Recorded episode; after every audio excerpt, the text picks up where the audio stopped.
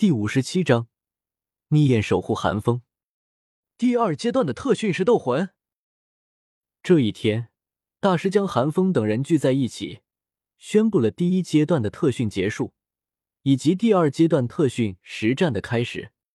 不过，听过大师的话后，戴沐白露出了怪异的神情，显然不能理解大师为什么特意要将斗魂当做第二阶段的特训。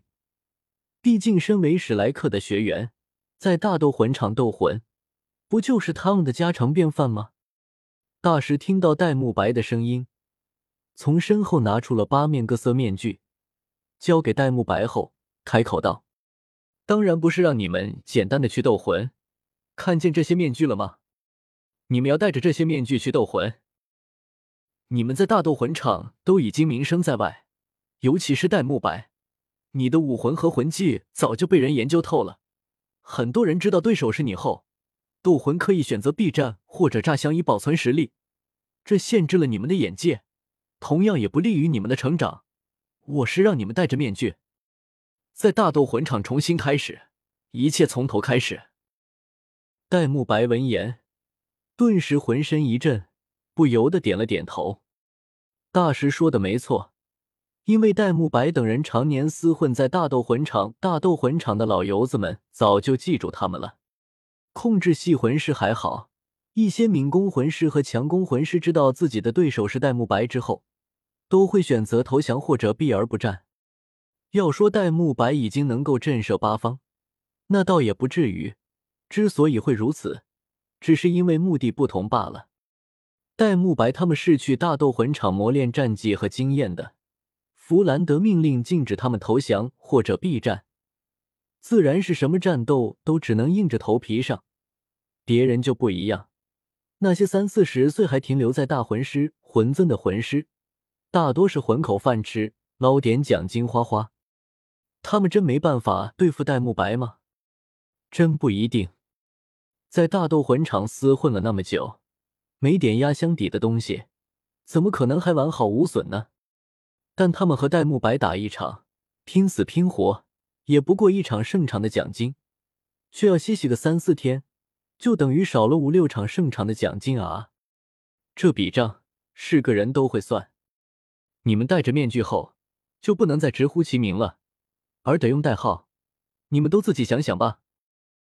大师见戴沐白明白了，也不过多解释，继续说道：“戴沐白戴上一面金色的面具。”沉声道：“我就叫邪魔白虎吧。我叫邪火凤凰，和戴老大一样，就有武魂的名字。”马红俊欢脱的从戴沐白手中夺过一面红色的面具，笑嘻嘻的说道：“呵呵，凤凰，这么肥的凤凰。”奥斯卡冷笑了一声，戳了戳马红俊的肥肉，戴上一面白色的面具：“我叫香肠专卖吧。”幽冥灵猫，这个不用想就知道是朱竹清了。柔骨魅兔，千手修罗。唐三和小五相视一笑，心有灵犀般的一起开口道：“寒风，你说我是叫七宝琉璃好呢，还是赤宝琉璃好呢？”宁荣荣看向寒风，意有所指的喃宁道：“寒风翻了个白眼，为什么要叫赤宝琉璃？”因为我们的组合啊！见寒风似乎忘了他们还有一个组合，宁荣荣有些急切，赶紧说道：“那个组合不可能再上场了吧？我现在是魂尊，而你现在还是大魂师。如果我们两个组队，可是要面对两尊魂尊的。”寒风皱了皱眉，听不懂宁荣荣什么意思的他，觉得宁荣荣有些胡搅蛮缠，已经有些不耐烦了。宁荣荣缩了缩小脑袋，有些委屈的低语道：“那我以后肯定会认真修炼的嘛？”疯子，你打算叫什么代号？戴沐白见情况不妙，赶紧开口问道。韩风看着手中赤红色的面具，心中有些异样。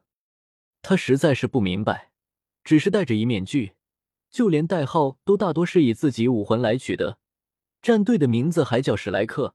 这样的隐藏，到底是怎么瞒住这么多人的眼睛的？还是说这是某种世界秩序？就像那时自己第一次看见宁荣荣时遇到的两个山匪一样，只能劫财，绝不能劫色。疯子！戴沐白见寒风不语，又叫了一声。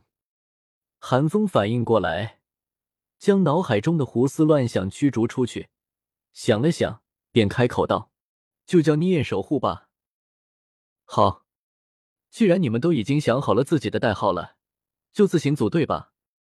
不过有一个前提，除了个人战和两人战，还有七人团战，你们每个人都不能缺席。等韩风说完。大师又说道：“团战，可是我们有八个人啊！”马红俊有些不解，脱口而出的问道：“轮换啊，轮换！让你平时少去勾栏，你偏不听。”戴沐白恨铁不成钢的踹了马红俊一脚，大声的骂道：“没错，因为你们有八个人，而大陆团战的标准配置是七人，所以我会在团战开始之前。”对你们进行轮换，根据个人的表现以及属性、克制等因素，决定哪七个人上场。大师淡漠的说着，丝毫不为所动。个人的表现，奥斯卡敏锐的抓住了大师话中的重点，讪讪的说道：“那岂不是团战不可怕？谁在台下谁尴尬？”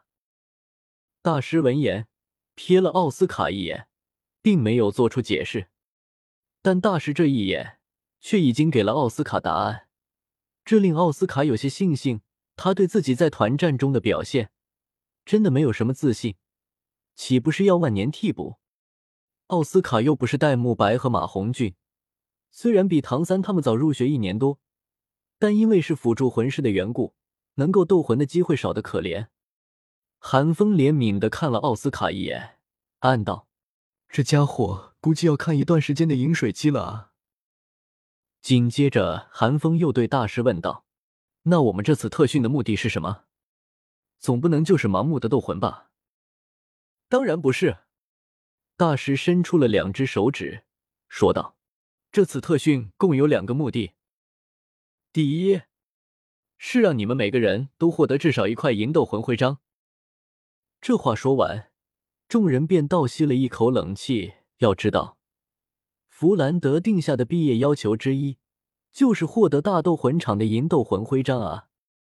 别人的毕业检测用来做我们的入学考试，还是说大师想让他们刚刚入学就直接毕业？第二，是赚够两千金魂币，偿还学院的亏空。合着就是让我们给学院赚钱啊！大师话音刚落，小五便叫了出来，学着韩风的样子。翻着白眼，唐三赶紧将小五拉了回来，对大师鞠了个躬，以示自己管教不严。大师显然早就知道小五的性子了，不气也不恼，只是说道：“之前你们第一阶段的特训所需的营养费都是由学院出资的，你们的训练已经让学院积重难返，替学院还钱也是理所应当的事情。怪不得前几天我们大吃大喝的时候。”我看见赵老师躲在一边啃窝窝头呢，原来是这样啊！马红俊露出思索的神情，随后恍然大悟般的叫道：“